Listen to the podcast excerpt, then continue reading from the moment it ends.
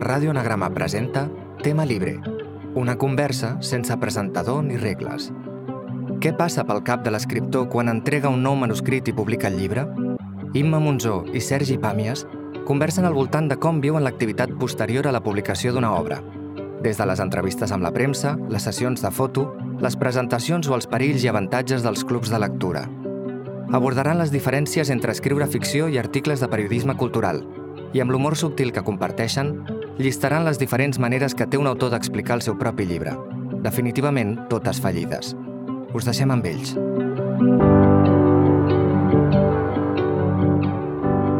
Representa que estem aquí per parlar eh, de per què se'ns fa mm, amb molts, eh, molts escriptors tan costa amunt parlar de, dels llibres que, que hem escrit precisament per no haver de parlar, perquè si els haguéssim pogut parlar, els hauríem parlat, no els hauríem escrit. I aleshores, doncs, bé, això després s'ha de fer, s'ha de, de comunicar i, i a alguns ens, ens costa. La, la pregunta, jo no sé, a alguns menys, altres més, suposo que a mi més, al Sergi jo crec que menys, però ell dirà. De tota manera, jo crec que la pregunta ja porta implícita la, la resposta, d'alguna manera però, però hi ha més resposta segurament, no?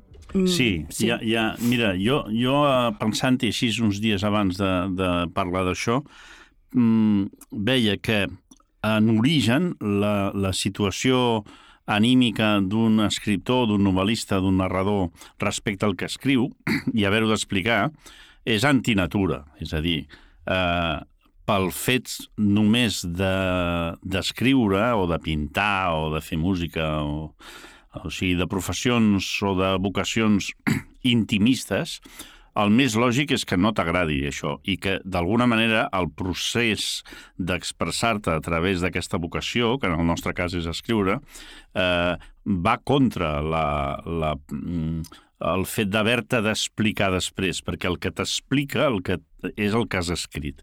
Per això, eh, posats a portar-me la contrària, eh, jo veig que podria passar, i de fet conec alguns casos eh, en què ha passat, inclús a mi m'ha passat eh, intermitentment, no nega la possibilitat de que quan tu descobreixes i tens una certa projecció pública i, per tant, eh, crees una cosa que tampoc havies previst, que és que hi haguessin lectors. És a dir, quan tu escrius, en principi, no penses estrictament en que hi haurà algú a l'altre cantó, no?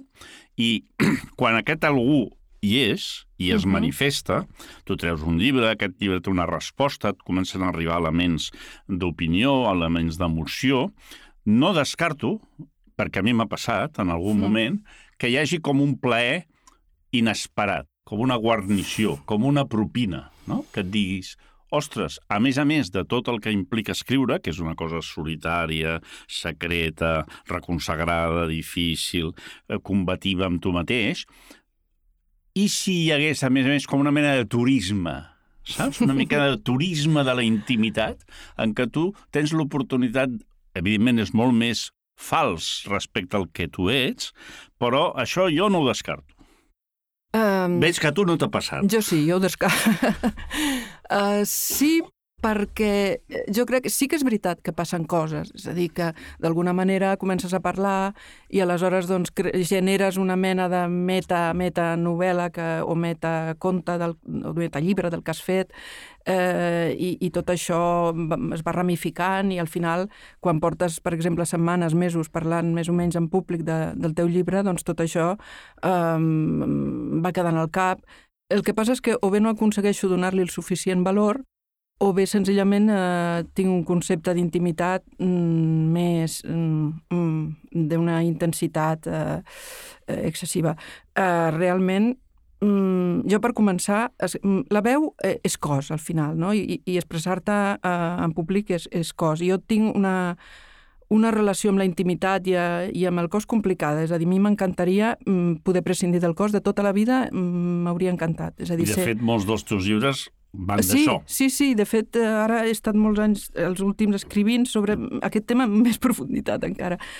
Uh, ostres, sé, sé simplement l'ànima, no? És a dir, que, que precisament quan llegeixes algú és aquesta, aconsegueixes aquesta comunió d'ànimes, no? aquesta sensació d'una una comunicació que és impossible tret de la intimitat per exemple, doncs, evidentment, amb un, amb un amic íntim, amb una parella, tot això s'aconsegueix, com ja hem comentat tu i jo alguna vegada, en el meu cas, eh, entre 4 del matí i, i 10, que és l'hora màgica, i, eh, i, i aleshores, doncs, doncs sí, llavors eh, sembla que tot flueix, que la improvisació flueix, però a l'hora d'haver-hi eh, eh, un públic, entre cometes, doncs eh, fins i tot si aquest públic ets tu, mira què et dic.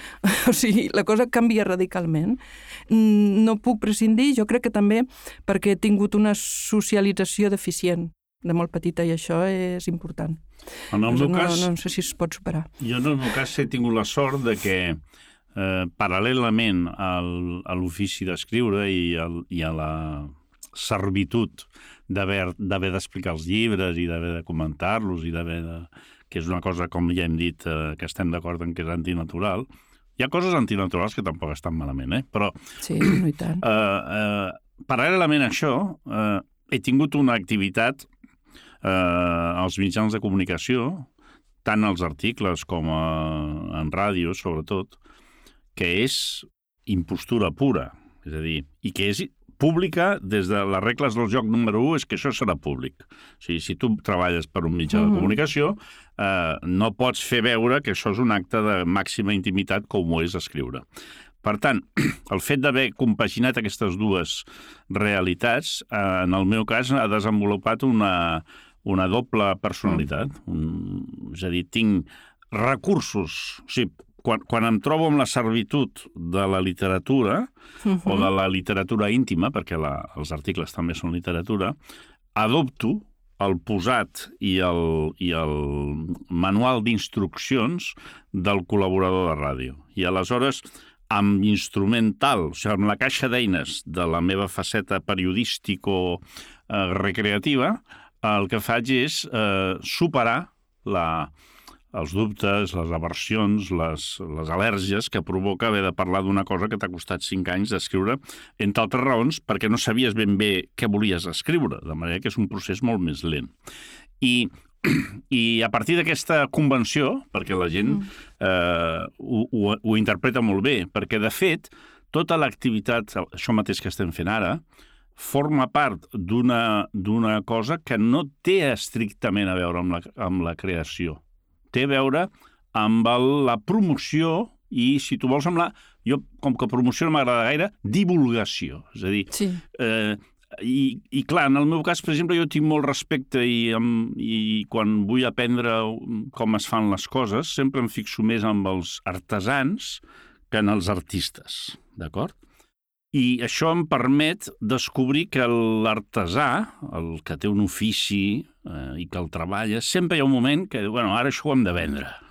Eh? És a dir, que la, la, el fet d'haver d'arribar, vendre en el sentit total de la paraula. Eh? Mm -hmm. I per això et dic que jo, en el meu cas, he tingut aquesta defensa. Sí que és veritat que, que com que ja fa prou anys que ens coneixem, jo sé que tu has patit més perquè no has tingut potser la, la, la faceta de l'ensenyament, potser t'ha donat una certa capacitat de transformar-te en un altre jo, no? que et permet ser més...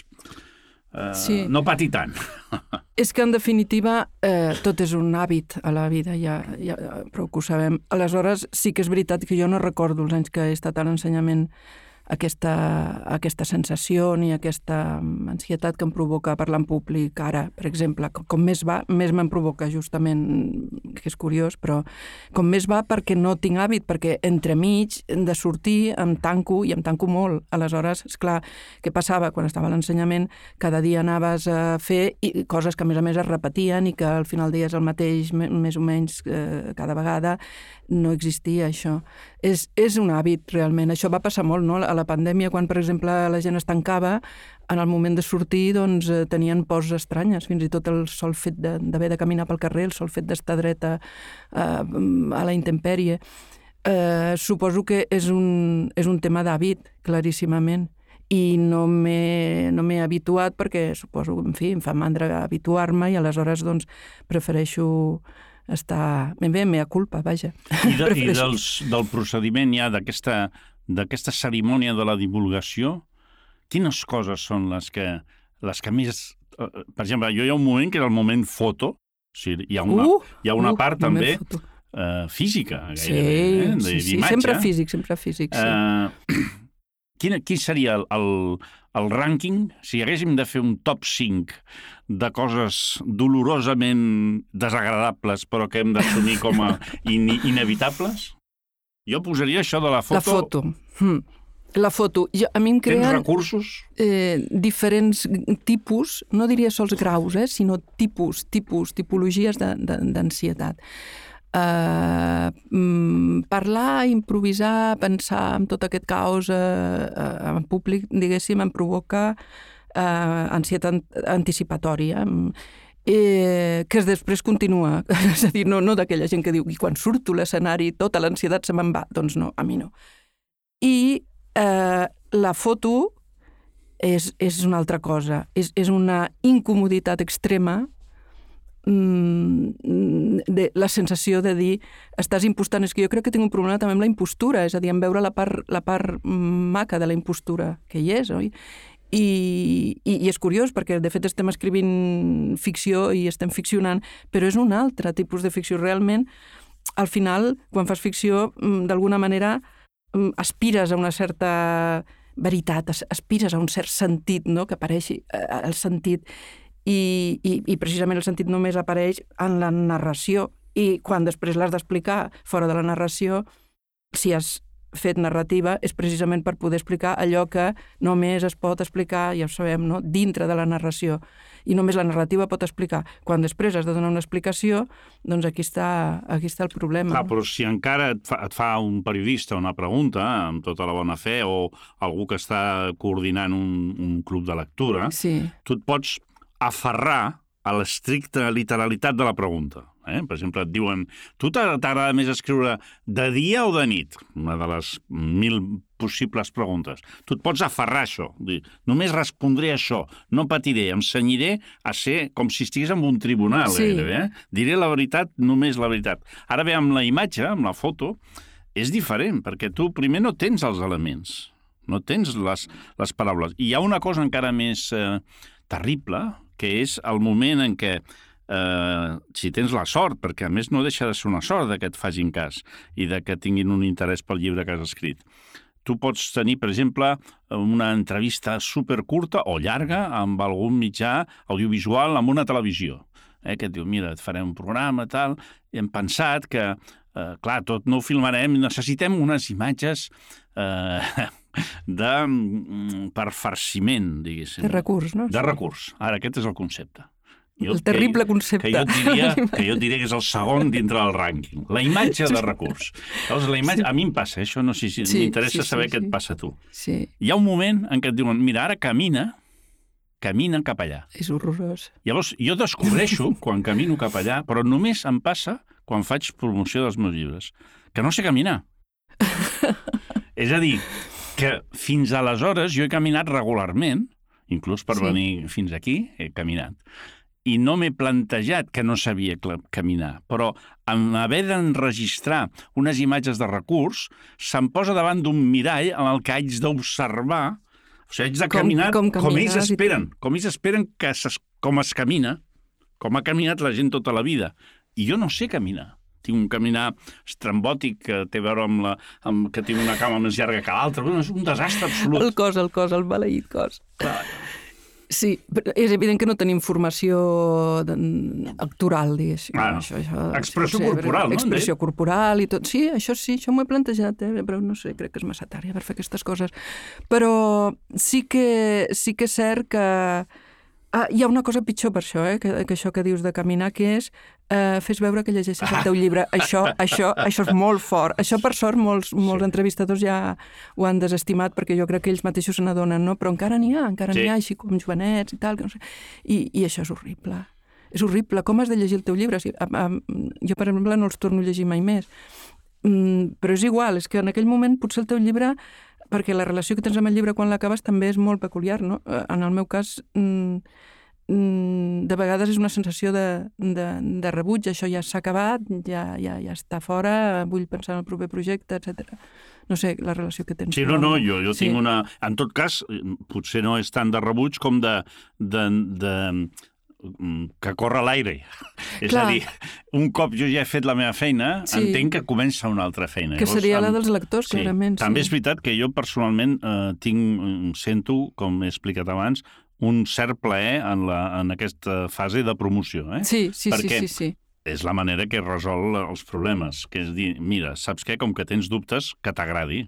Uh, Sí, sí, I a sí, més a sí, més sí. aprens coses, com que també té a veure tangencialment amb la meva altra feina, Sí. que és la feina de comentarista, Sí, de sí, sí, coneixedor sí, sí. de l'activitat més o menys cultural, doncs m'ho prenc com una oportunitat per conèixer molt a, de molt a prop com està el negoci, eh? com està la indústria. Mm. Descobreixo nous periodistes, veig que de cop i volta s'ha posat de moda una cosa que es diu podcast, que és una, una mena de, de, de cosa que no sabem, no sabem si és bona o dolenta encara, eh? però, però aquestes novetats a mi m'interessen. Llavors m'ho prenc com amb una certa curiositat, que és la manera d'aplacar els dubtes i Els les dimonis. angoixes. A veure, No, jo curiositat també en tinc, i saps què passa? Que uh, és veritat que quan més pateixes és al començament, perquè després, doncs, que quan hi ha un rodatge sobre aquell llibre que has escrit, doncs ja, ja no tinc aquest problema. El que passa és que quan llavors s'acaba el rodatge i ja has de començar una altra, una altra història. I després hi ha una anomalia temporal, que és que de vegades, eh, a més, això és molt, molt pervers, perquè en funció de si un llibre té èxit o no, Uh -huh. eh, les, les, eh, les derivacions eh, susceptibles de crear angoixa es multipliquen. Perquè Sí, et sí, pots sí, trobar en què dos anys, tres anys més tard d'haver escrit Això un sí, llibre, sí, d'haver publicat sí. un llibre, Sí, sí. hagis d'anar a explicar-lo o a raonar-lo davant d'una gent que l'acaba de descobrir i que, per tant, hi té una relació de lector molt intensa. I Sí, tu sí. ja ni te'n recordes, ni ets la mateixa persona que el va escriure. I gairebé diria per educació i per gratitud, fins i tot, tu tens que, que, que donar alguna explicació. I aquí sí que jo he, de, he vist que és, és un moment molt delicat i que has de ser prou honest com per dir-ho. Sí. Escolta, escolteu, és que m'esteu Mm. preguntant coses sobre això que jo no Mm. recordo, no Sí. recordo. Sí, sí, jo, eh, això, justament això em va passar fa, fa un mes i, i vaig arribar i va resultar, em pensava que era un altre llibre més recent i va resultar ser un més antic. I, i francament, doncs, els hi vaig dir uh, que no, no, que no me'n recordava de res i, i bé, bé, els hi va fer molta gràcia i llavors ells van col·laborar molt bé, pobra gent, sí. Sí, llavors és és quan que- et pregunten això, si, si, Sí, si, sí, sí, si, a quina hora t'escrius, Sí, sí, uh, sí. sí, coses més mm, Sí, inopinables, més- no? No, però la veritat és que quan ells, eh, quan al final el llibre és dels lectors i quan ells comencen a, a, a recordar-te coses, com que són coses que realment d'alguna manera t'han sortit de l'ànima, doncs aquestes coses hi són i encara que ja no, no, hi, no les recordis, doncs, doncs eh, apareixen, tornen a aparèixer. Jo, l'experiència així més llarga que vaig tenir de promoció potser va ser mm, la d'un home de paraula. Aleshores, com que era eh, era una, una experiència molt viscuda i, i que partia d'un dol, no? del dol, eh, doncs eh, mm, el, el començament va ser difícil, després va ser cada vegada més fàcil i clar, van passar dos anys, tres anys i continuàvem parlant del llibre, sobretot amb, amb clubs de lectura, en biblioteques, i, i ja va arribar un moment que efectivament aquesta impostura que deies abans eh, d'alguna manera la notaves. Tu no eres ja aquella persona que estava responent allò tan, aquell dolor tan fresc, per suposat, de, de, de tres anys enrere, sinó que eh, aquest dolor hi era o no hi era, és, és, és a part això. Però hi havia un metallenguatge que tu ja tenies i que d'alguna manera ja anava sol, ja funcionava sol, amb la qual cosa um, això no m'interpel·lava emocionalment d'una manera. Llavors em passava que um, en aquest tipus de llibres, doncs clar, hi havia, hi havia lectors o lectores que, que estaven de dol en aquest moment i que, i que, o que acabaven, encara que no estessin de dol, acabaven de llegir el llibre i se sentien eh, profundament emocionades eh, eh, en aquells moments i, i de vegades acabava sent allò una mena de, de teràpia de grup on, on, on, hi, ha, on, on hi havia gent que plorava i, i jo em sentia eh, cada vegada sentia que em, veia un- una fredor més absolutament terrible. És a dir, es donen situacions molt curioses. D'alguna manera aquest llibre havia passat a, a, ser, a ser dels lectors, que és com ha de ser, a més a més, i, i tu, eh, tu ja no tenies ben bé la clau del llibre o, o la tens, però, és una, però una, una cosa és la clau en la teva intimitat i l'altra davant de la gent. Mm, és, és complicat perquè al final tampoc l'autor té, té les claus aquestes, és a dir, si, si intenta explicar, eh, intenta convertir-ho en una mena d'artefacte teòric, si no ets un teòric no, no ho faràs, i si ets un teòric també faràs una altra cosa diferent, que no és la narrativa, i per tant estem sempre en això, no? que eh, de vegades els lectors et pregunten i, i és difícil explicar-los de vegades que no, que no tens la clau d'allò que has fet. Allò, no sé què era, em sembla que era Kundera que deia allò de que sempre és convenient que, que la novel·la sigui més intel·ligent que l'autor i que si l'autor és més intel·ligent que la novel·la val més que es dediqui a una altra cosa, una frase així deia. I té la seva lògica, no? És a dir... Sí, a més, amb el, el Club de Lectura, que és, una, és un invent que, que, que té un gran predicament i una gran utilitat a l'hora de divulgar llibres i de, de crear això, el concepte és molt pedant actual, que és crear comunitat. És a dir, eh, mm. trobar complicitats entre la gent que li agrada el mateix, és molt recent aquest invent. Sí. És a dir, eh, els nostres avis eh, no tenien clubs de lectura, no, no tenien cap oportunitat que no fos una conferència o la presentació d'un llibre en un Ateneu o en, un, en una biblioteca de reflexionar col·lectivament sobre el fet d'haver llegit. Llavors, jo diria que la, la sintaxi o la gramàtica del club de lectura eh, no sempre té a veure amb la literatura o sigui, té més a veure com un fenomen social sí. de complicitats i de teràpia i de, i de social, de trobar-se, mm. de, hmm. de gent que té temps, que té com una necessitat d'interrelacionar-se a, eh, a través d'alguna cosa, el que havien sigut altres, altres èpoques, doncs les sardanes, els orfeons... Sí, és a dir, sí, a mi m'agrada sí, sí, una sí. cosa i la vaig a compartir amb altres persones que els agrada el mateix. Jo crec que aquesta és la idea inicial del club de lectura. Què passa? Que quan el club de lectura agafa la fortalesa que ha agafat gràcies a l'excel·lent xarxes de biblioteques que tenim, eh, s'incorpora la figura de l'escriptor convidat. Però, sí. inicialment, en, en, el, en el pla d'origen, no hi és l'escriptor.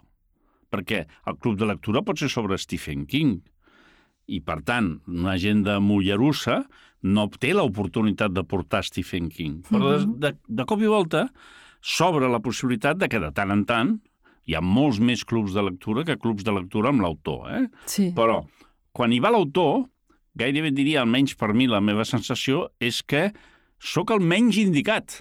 Aquí està. Sí, sí, sí, justament. Sóc el menys indicat. I després, una cosa que no sé si t'ha passat a tu, de vegades notes que produeixes una certa, una certa incomoditat. Incomoditat i decepció. I decepció, per suposat. Perquè, clar, si una persona ha invertit un, un cabal d'emocions molt intenses en la lectura, que és, és el seu dret legítim com a lector, que és el que fem nosaltres com a lectors, de cop i volta que algú li tregui importància a una conclusió que l'altre ha tret, o bé que desmenteixi una sí. hipòtesi. A mi m'ha passat sí, que em diuen, sí, no, és que aquí què volies dir? Que...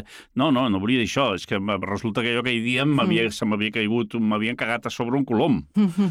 I clar, notes, veus en les cares, amb les mirades, veus la decepció. No? Ostres, ostres sí. no, no, no m'ho diguis això, ostres, no em diguis això, no? I sí, per tant, sí, acabes sent... I jo les últimes vegades que he fet, que no n'he no fet molts de, de clubs de lectura, però algun he fet. I les últimes vegades eh, ho feia gairebé com un lector. O sigui, ja anava com a lector de la meva pròpia com obra. lector. Però, Clar, te, però llavors te l'havies de llegir. Bueno, Cosa que figura, no, no és evident. figura que me l'havia llegit mentre el feia. no, no sé, no sé. I aleshores, que no és el mateix. Però eh, ja anava així com, la, amb una certa curiositat. Què passa? Que, clar, com que ets l'autor, t'interpel·len i et pregunten coses, algunes d'elles profundament interessants. I tant, eh? i tant, i, i tant. I, i suggerents, i, però d'altres que són mecàniques, diguéssim. Són més xafarderia que curiositat. Eh? Sí, quan, sí. quan les preguntes són curiositat, és molt fàcil connectar perquè, sí. no sé, et pregunten, no, escolta, i això... Eh, llavors, simplement has d'actuar amb naturalitat. Però hi ha vegades que o bé perquè és massa xafarderia, que dius, home, eh, això no, no, no sé si t'ho haig d'explicar, o bé perquè eh, són notes que tenen molt més a veure amb la dimensió emocional del lector català fent la pregunta, doncs no estàs a l'altura, no estàs a l'altura. És a No. dir, que, que el club de lectura té aquest perill o sigui, d'una banda és eh, això que sempre diem, no? l'oportunitat de conèixer els lectors, tot això que és veritat, que és veritat, i de l'altra tens aquest, aquest component de, no, que deu ser el gènere eh, de promoció en el que més deceps. Sí, sí, sí, segurament n'hi ha d'altres també. Que... Però realment, eh, per- per l'autor, a veure, és relativament còmode perquè eh, com que és gent que t'ha llegit, és molt diferent, per exemple, de fer una presentació on ningú ha llegit res i, i encara és més problemàtic que explicar. D'això, si vols, també en parlem després. Però mm, quan ja l'han llegit, eh, bé, són les seves preguntes. En aquest sentit, jo em sento més còmode en aquest format. No tinc problema. Si, eh, si em pregunten... Eh, o sigui, si fan preguntes més íntimes, curiosament tampoc tinc un especial problema amb això. Si em sento còmoda i, i puc explicar, el que puc explicar ho explico i el que no puc explicar, que és moltes de les preguntes de vegades que fan, que realment un no té la, la, la clau d'allò, doncs, doncs no ho fas però sí que és curiós eh, i, i que en general són molt respectuosos, evidentment, però opinen, clar, opinen doncs, eh, eh, també de vegades te- temes més literaris, com per exemple mm, a mi aquest final, a mi em passa, és una cosa recurrent, no? A mi aquest final eh, no, no m'ha agradat perquè, perquè a mi m'agrada que, em, que em diguin què passa al final, què passa al final. De... I aleshores això és terriblement eh, decebedor. Imagina't que algú esperi al final i que... I sí que és veritat que de vegades... Però això vol dir també, perquè hi ha molts diferents nivells no? de, de sensibilitat lectora en un club, i aleshores, doncs, suposo que, que tu, per exemple, jo com a mm, lectora o com a, o com a algú que mira una sèrie, una pel·lícula, més o menys ja mm, eh, pots, pots saber o pots intuir, o et sembla que pots intuir si allò serà una, un, una obra que, de final obert o de possible final obert, o si esperes que et donin un final i si no realment em sentiria decebuda, no? Però de vegades doncs, hi ha aquesta qüestió de que el llibre va per a un lector, pel que sigui, doncs que, que no, no, no és això exactament el que ell buscava. Perquè, clar, és que jo penso que està clar no, que hi ha llibres, que hi ha un llibre per cada lector i que hi ha lectors per cada llibre i que són...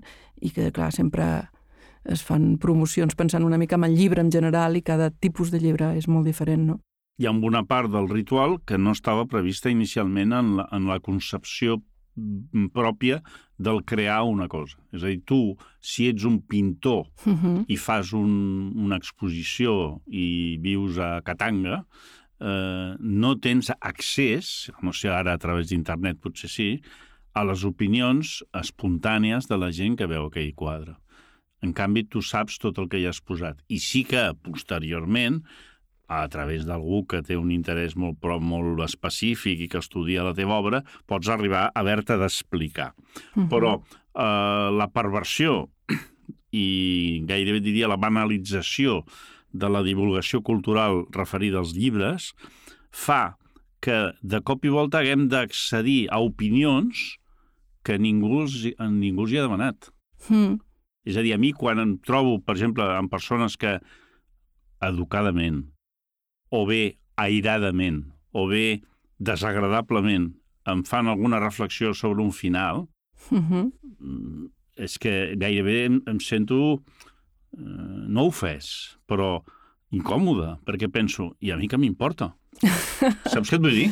És a Sí. dir, l'opinió d'algú sobre el final, eh, parlo. Mm. O sigui, la meva obligació és que hagis arribat al final. Sí, sí, Després, sí, sí. després que t'agradi o no, és una circumstància que jo celebraré. Si t'agrada, ho celebraré, però ho celebraré perquè no et conec.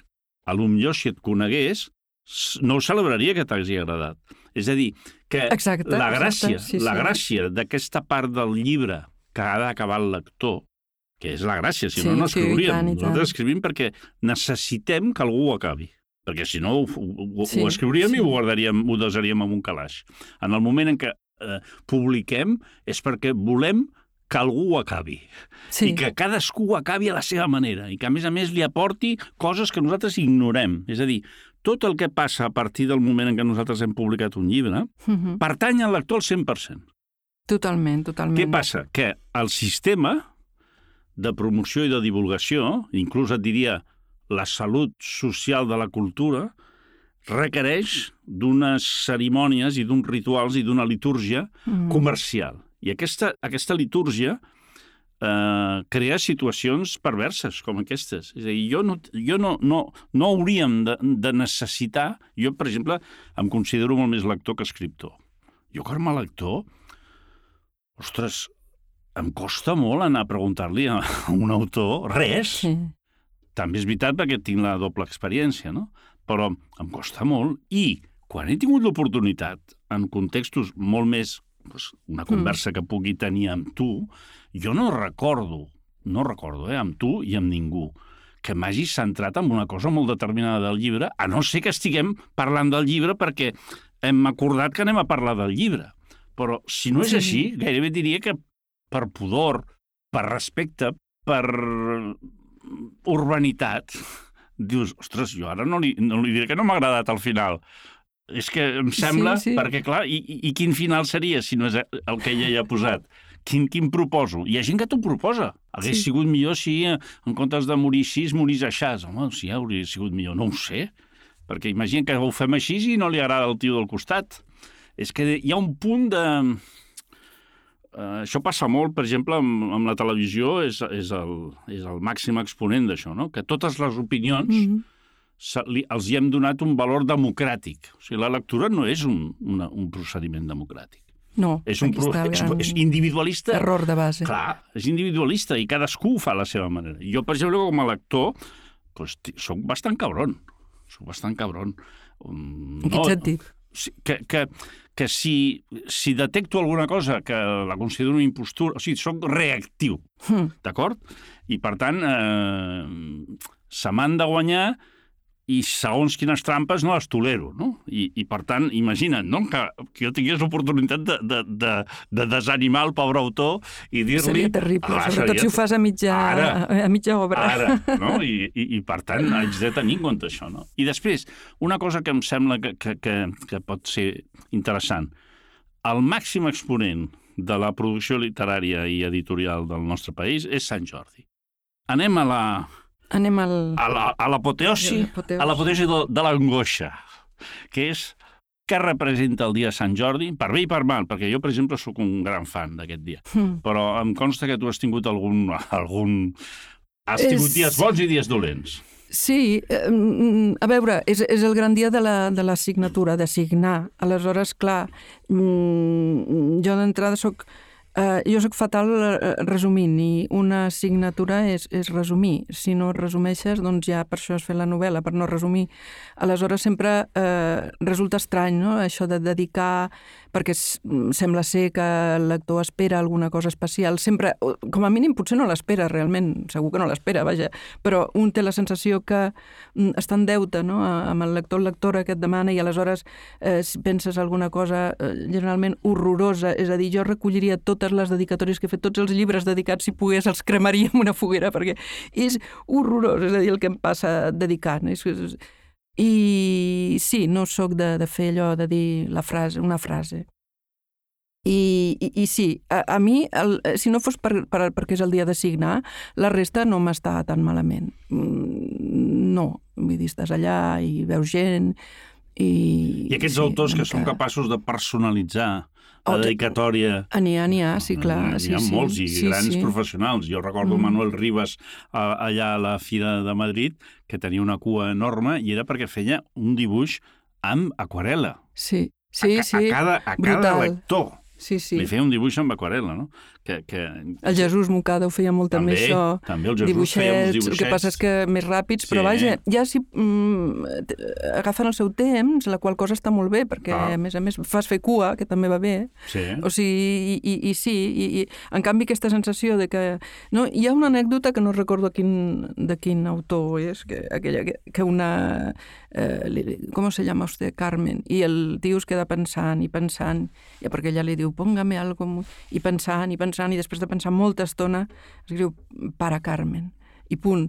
O sigui, sí, sí. I, perquè és el que dèiem, sempre has d'acabar de sabent però... Sí, sí, i a més a més té un punt eucarístic. Eh? Hi, ha, hi, ha un, hi ha aquesta filera que es fa, que es van acostant a la, a la, a, al, al, al que l'oficiant ha, de, ha de respondre. Jo, personalment, vaig a la, a la mecanització. Eh? Sí, sí. Acabes amb has dues, És que has de fer això, amb si dues no... o tres fórmules que són... Mm si tu vols, de, de col·laboració festiva amb tothom, que, que, la, que la cua flueixi si existeix, que les persones que vinguin se sentin eh, d'alguna manera ateses pel, per l'espera i per la curiositat i per la deferència, eh, em sotmeto a les possibles fotografies que us vulguin fer, que això és un element nou, i sempre intento recordar... Jo vaig tenir la sort de, de, de ser mm, palanganer de, dels Sant Jordis de la meva mare. És a dir, la meva mare, Ostres, que als anys 71, quan ja vam venir, jo tenia 11 anys, ella ja va, era, era un top de Sant Jordi. Sí, i Era tant. el 71, 72, 73, Sí. posem tirar fins al 76, fins al Sí. 77. Eh, I ella era una persona eh, molt especial en els seus hàbits i no volia mai dinar fora eh, ni tampoc volia que el fet d'estar en unes parades eh, li impedís mantenir la seva eh, estricta dieta. De manera que eh, el dia abans deixava preparats uns plats, uns entrepans, unes coses que jo li havia de portar, que jo li havia de portar amb una parada determinada, i per tant jo veia una mica per cal des de molt petit. És a dir, he tingut Que aquesta bo, tu. oportunitat. O sigui que li portaves el tàper. Li portava, no era el tàper aleshores, era, era carmanyola, li dèiem. Quan, quan, la, clar, o sigui, era el la títol- Carmanyola, El claro. títol de la novel·la que escriuria el, el Rafa Nadal seria Quan en dèiem Carmanyola. Eh? Quan en dèiem Carmanyola. Hi havia o Carmanyola o entrepà. A vegades un, un sandwich. I, I jo veia, per exemple, a la meva mare li agradava molt Sant Jordi. Jo crec que hi havia una cosa de... Se sentia... Eh, també era un Sant Jordi més, més humà, eh? Realment aquest moment, Sí, aquest sí, moment de sí, diàleg amb el sí. lector Sí. era molt més intens. eh? També era un Sí. sí. moment de gran expectativa política, hi havia tot el tema de la guerra, de l'exili, no? I, per tant, era, era un dia que, que la meva mare tornava levitant, eh? o sigui, exhausta, però, Però amb, una, amb, una, amb una adrenalina brutal, perquè realment era una, eren molt macos. Jo havia vist el Terenci, havia vist el Porcel, havia vist aquestes grans eh, eh, autors de molt èxit, un èxit que a vegades no ens podem imaginar. Sí, sí, no sí, era sí, com ara, que d'alguna manera cada parada en té 7, Sí. 8, 9. Tot està més fragmentat, clar. Aleshores, eh, si Teresa Pàmies signava de tal hora a tal hora, potser hi havia dos, tres autors eh? al, mateix, al mateix temps. Però sempre intento recordar allò, com una... Com diu, jo he vist temps, i Mm, jo me'n temps- recordo de temps quan millors. això era, era, era menys mecanitzat i industrial, no? que és el que ens ha tocat a Mm. nosaltres. En una època més mecànica tot i més massificada. Però sí que és veritat que a mi és un dia que m'agrada molt i que he tingut la sort de viure'l des de les, totes les bandes. És a dir, jo he sigut Sí. sí. eh, editor consort, és a dir, he estat casat amb una Mm. editora i, per tant, Mm. he vist tot el tema de les expectatives que genera un llibre, he sigut autor, he sigut lector que va badant i que va buscant la parada perquè com que ha de regalar un llibre busca l'autor perquè li dediqui el llibre a la persona A la que li vol persona regalar. vols regalar, sí. He sigut llibreter, és a dir, en algun moment vaig eh, fer algun dia de Sant Jordi com a becari d'unes llibreries i he sigut cronista, periodístic Cronista, del dia de Sant veritat. Jordi. Sí, sí, sí. I ja no, em- em sembla que no em queda cap altre hauria de, fer, de ser potser hoteler del, del, del Luz de Gas a la nit quan tothom va allà a emborratxar-se i per oblidar. Però, i, i, i realment el Sant Jordi és una festa extraordinària. Continuo pensant, eh? amb tot aquest tot això que t'he dibuixat, eh? des de la infantesa fins ara, És que com a, com a festa, efectivament, és extraordinària. És a dir, jo ja et dic, l'únic tema és aquest de la signatura i és veritat també el fet que, que s'ha convertit en una altra cosa, eh, potser una mica excessiva. No? Eh, jo vaig coincidir amb, amb ta mare, devia ser el 90, el 97-98, un migdia, eh, signant. Jo crec que en aquell moment, ja parlem d'una altra època, Sí. no la veia tan entusiasmada. Tampoc vas venir tu amb la Carmanyola, No, perquè era migdia ui, i... més jo ja tenia... Ja, Llavors ja no li portaves ja la m'havia Carmanyola. independitzat. No, no, jo et parlo dels anys bons, a la meva mare li va Dels tocar també bons, els anys ah, dolents, sí. sí, sí. Però eh, Sí. continuo pensant que era un dia que... que... Ella estava... Sí. Sí. No, no, ho portava molt bé, però... Eh, sí, era, era un temps diferent ja, sí, sí. Mm. Escolta, i una cosa, per exemple, tu creus que el fet aquest de, de, ser, de resultar difícil parlar en públic del que, del que has escrit o del que escriuràs, que aquesta és l'altra, la pregunta terrible de Home, què estàs En fent... què estàs treballant? Uf, això és horrorós. Uh, té a veure amb el fet que escrivim ficció? Per exemple, tu et sents més còmode si has escrit una crònica i després uh, ho has d'explicar? Et costa menys? Em costa molt menys perquè jo crec que la... en les regles del joc del periodisme, Uh -huh. el comentari sobre el que has escrit eh, forma part del contracte. Exacte. És a dir, si tu escrius un, un article a La Vanguardia el dilluns i el dilluns a la tarda hi ha algú que te'l comenta, inclús airadament, has d'estar predisposat a, a tenir aquesta confrontació, perquè forma part del teu ofici. El teu ofici és fer periodisme amb un mitjà públic, aquest mitjà públic, com més repercussió té i més lectors, millor, i per tant has d'estar obert a que, a que les opinions t'arribin. Sí, cosa sí. que no passa amb la literatura més, eh, més íntima, Més o més íntima. convencional. I, per tant, eh, estic molt més preparat per la, per la autodefensa o inclús la, la recepció d'elogis, perquè a mi l'elogi m'incomoda molt. I, I, en canvi, un elogi d'un article eh, és més efímer. És, És més efímer, te'l treus de sobre de seguida. hi ha, hi ha un pacte de... O sigui, la, la, el periodisme sobre, sobre els llibres té la- l'avantatge extraordinari i molt estimulant que és efímer, que és mm, efervescent. O sigui, dura... Eh, tu poses un article dintre d'un got d'aigua i es desfà en 24 hores. Però, en canvi, un llibre, la idea és que no es desfaci mai. No? Mm. És, o sigui, el combat del, de l'autor és aconseguir tirar o ficar un, un llibre dintre d'un got d'aigua i que no es desfaci. I, i l'article és al revés. Com més bromera i més soroll i més bombolla es faci, millor. I aleshores el, el pacte aquest de que... Inclús ho agraeixes, et diria. O sigui, en el cas del, del periodisme, si tu fas un article i notes que, que al cap d'unes hores doncs, t'arriba un missatge o algú t'ho comenta, inclús si és per discrepar, eh? eh, jo ho celebro. O sigui, jo ho veig com una victòria del meu ofici. Em sento afalagat, eh, no, no en el contingut del que em diuen, sinó en el fet de que et diguin alguna cosa. Allò del Dalí, no? Que parlim Llavors, de tu, encara com et deia, bé. eh, el fet de- d'escriure de, ficció forma part d'aquesta, potser, incomoditat.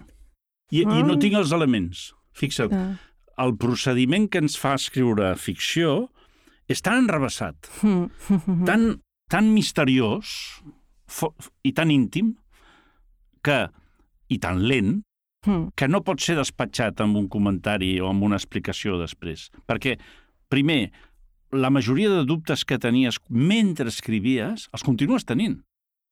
Sí, És a dir, sí. pocs llibres et solucionen Has res. fet preguntes, però Ara. no, no has fet respostes. I si has aconseguit alguna resposta és involuntària. És a dir, Sí. és una resposta que tu ni tan sols la detectes i que la detecta el lector, si de Mm. cas. I jo crec que va més per aquí. Va més amb el, en funció del temps. Quan tu inverteixes uns dies o una tarda o unes hores en un article, eh, aquesta immediatesa, pressa, adrenalina, forma part del que n'esperes i de la recepció que et pot arribar. I està com més codificat. Jo crec que en el cas del, del llibre pot passar que una persona que té enormes problemes de comunicació, enormes problemes de timidesa, enormes problemes de eh, amb, el, amb la gent, de cop i volta faci un llibre que se'n vengui 6 milions d'exemplars i l'hagi d'explicar dia i nit durant 5 anys. Clar, això és Sense suïcidar-se. sense suïcidar-se, perquè, clar, només et pots suïcidar Sí, una sí. vegada. Això, això és... és eh, clar, el tema és que hi ha una part tan, tan gran d'inconscient, no? Quan escrius ficció o ficció, sigui més real o menys real, ara no, no discutirem quin percentatge de realitat hi ha en cada llibre, no? però hi ha, el que sí que hi ha és un, un percentatge de, de, de material inconscient que després no es pot traduir res eh, parlant en públic. Mm, ara em ve al cap la, una, una història, una, una novel·la que, meva, en aquest cas, que, on l'escriptora és sonàmbula no? I, i escriu sonàmbul d'una tempesta i, i l'endemà realment ha de parlar d'això i, i no recorda res.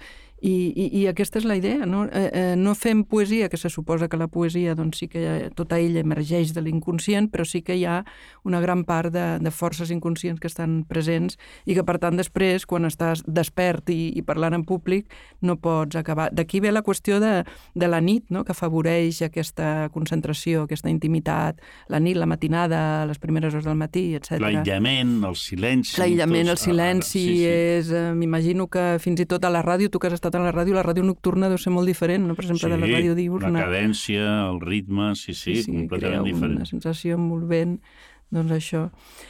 I en canvi el, el periodisme, jo recordo mm. l'Espinàs, per exemple, que sempre explicava que el seu article el feia els cafès, no? Aquesta, que també hi ha escriptors que han escrit els cafès.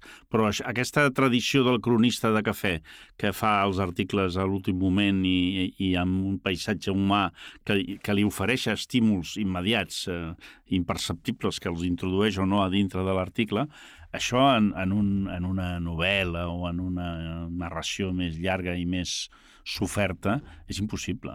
És sí. a dir, pot ser com a complement en algun moment de correcció, però si tu intentes escriure una novel·la que t'implica molt a tu, mm, en un lloc molt, amb molt de soroll, amb moltes interferències, és molt difícil. I jo diria que, en canvi, el periodisme, feliçment, és un, és un gènere eh, en què la, la interferència s'aplaudeix eh, i s'incorpora. Eh, no? Em recorda jo del, del Miquel Barceló, del pintor, i hi ha un documental dels anys 80 en què quan ell era molt amic encara amb el Mariscal, se'n van anar a Mallorca a fer un documental per la, un programa que es deia L'edat d'oro.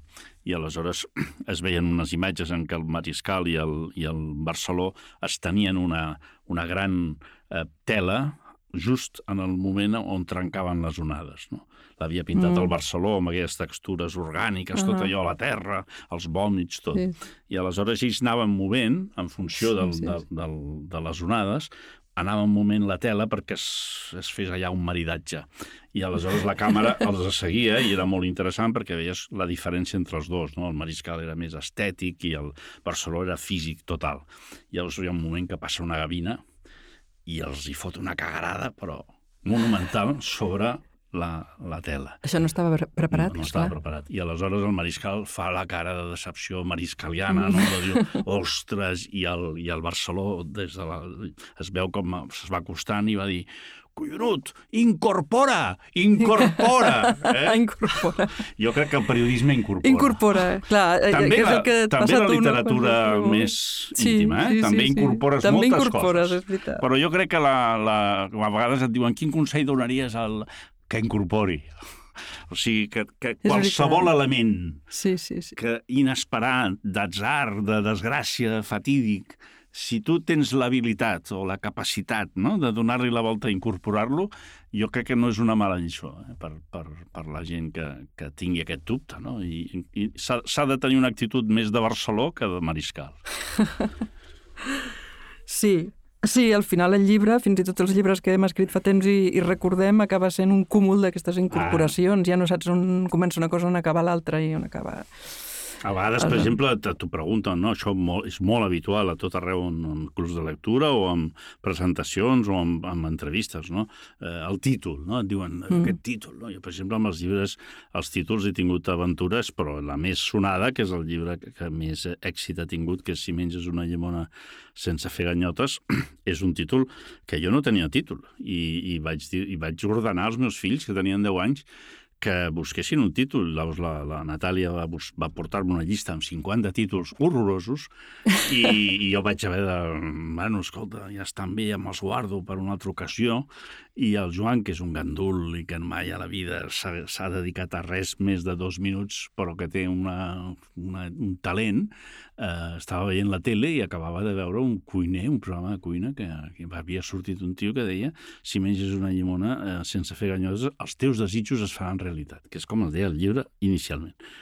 I jo, quan m'ho va dir, eh, se'm van caure els collons a terra. Vaig dir, és el millor títol que faré mai i li vaig posar això. Si menges una llimona sense fer ganyotes, els teus desitjos es faran realitat. I li vaig enviar ràpidament al Jaume B. Corba, que em va trucar una mica...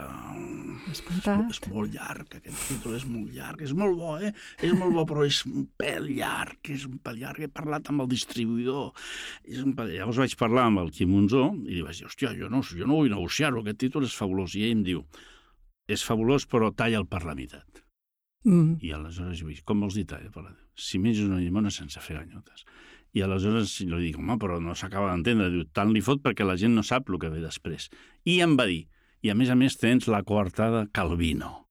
Si una nit Sí, Eh? sí, sí. sí. d'hivern, no sé què, com, com, com va, ja no me'n recordo perquè m'oblido de tot, però el, el, el títol de Calvino va ser el que ens va donar la coartada oficial mm, sofisticada, mm. no? I, per tant, d'una... Això és incorpora total. Sí, sí, Sí. això...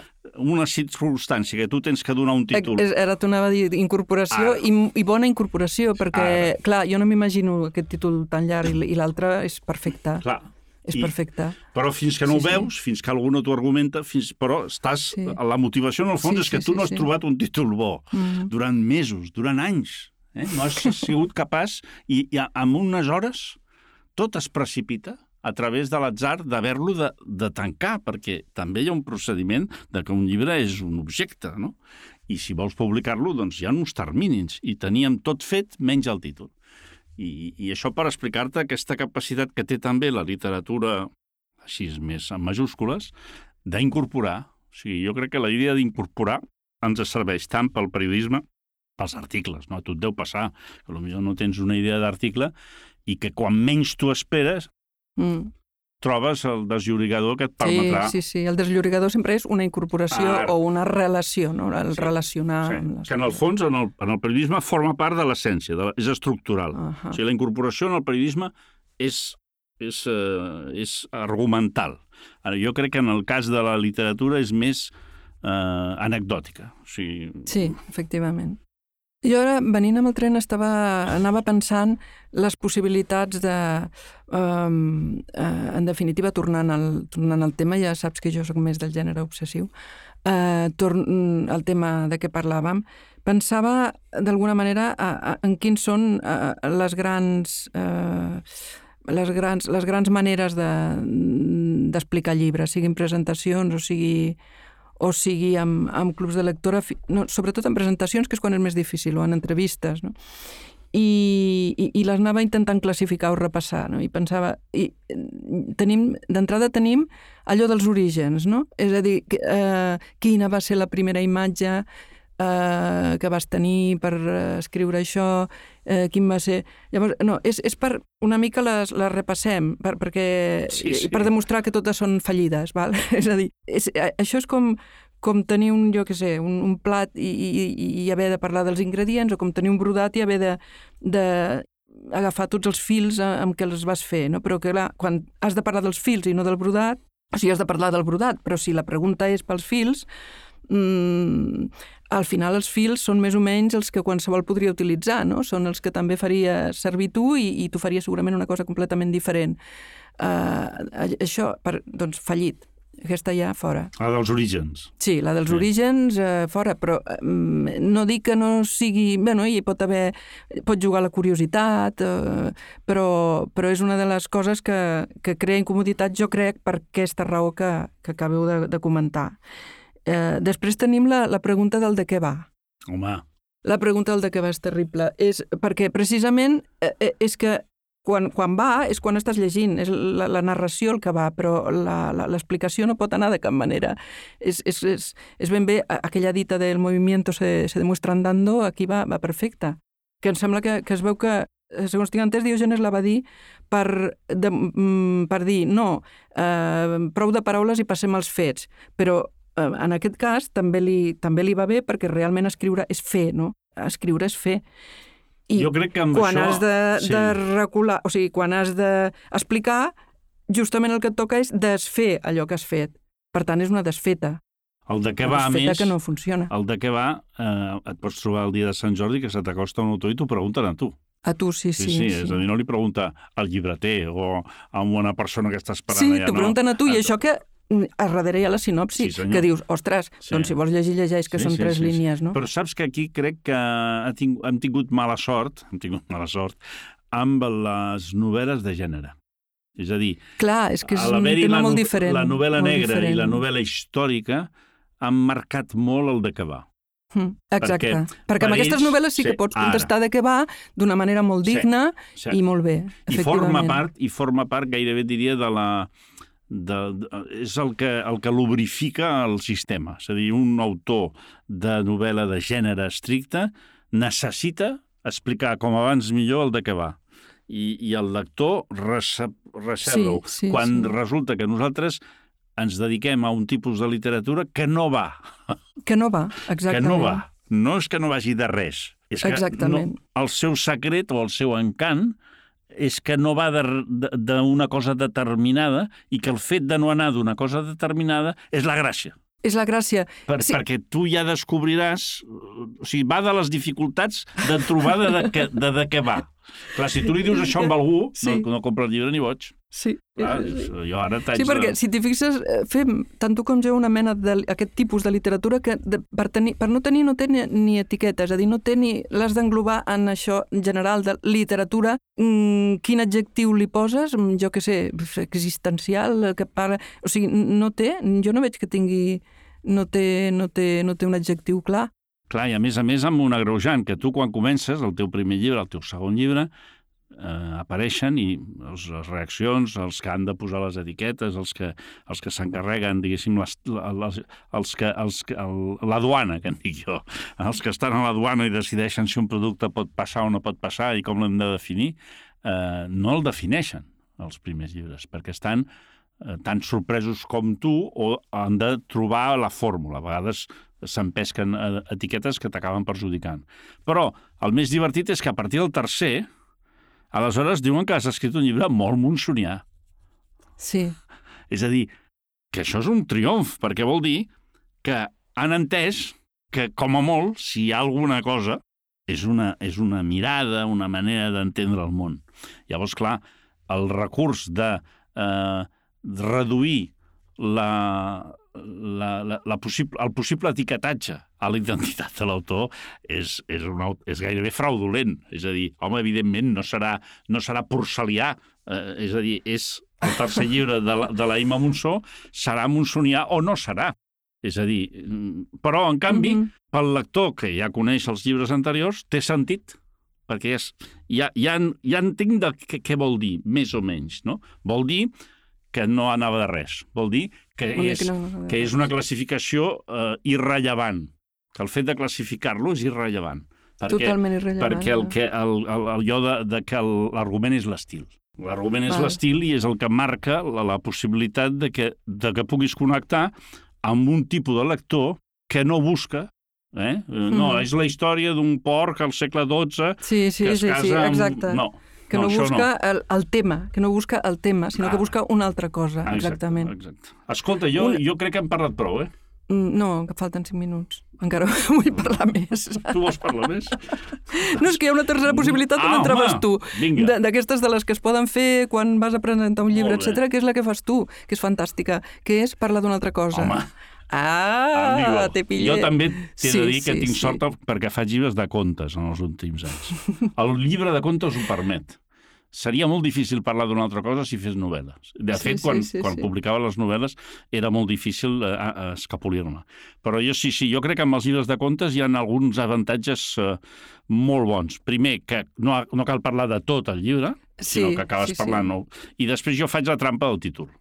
Sempre busco un títol que em permeti que la meitat de les entrevistes o de la promoció o de la divulgació se centri en el títol. Sí, sí, I així m'estalvio molt, molts disgustos. I a més, com que m'ho passo bé... Però sí, sí, és molt important tenir la capacitat de parlar d'una altra cosa. No només Totalment. quan parles de contes, eh? A la vida en general.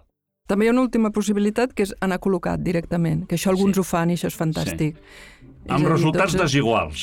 Amb resultats desiguals, també és veritat, però és igual perquè el resultat Ara, no t'importa, perquè això, precisament, sí, sí, com sí. que, és a dir, l'ànsia aquesta de precisió que pots tenir, doncs desapareix.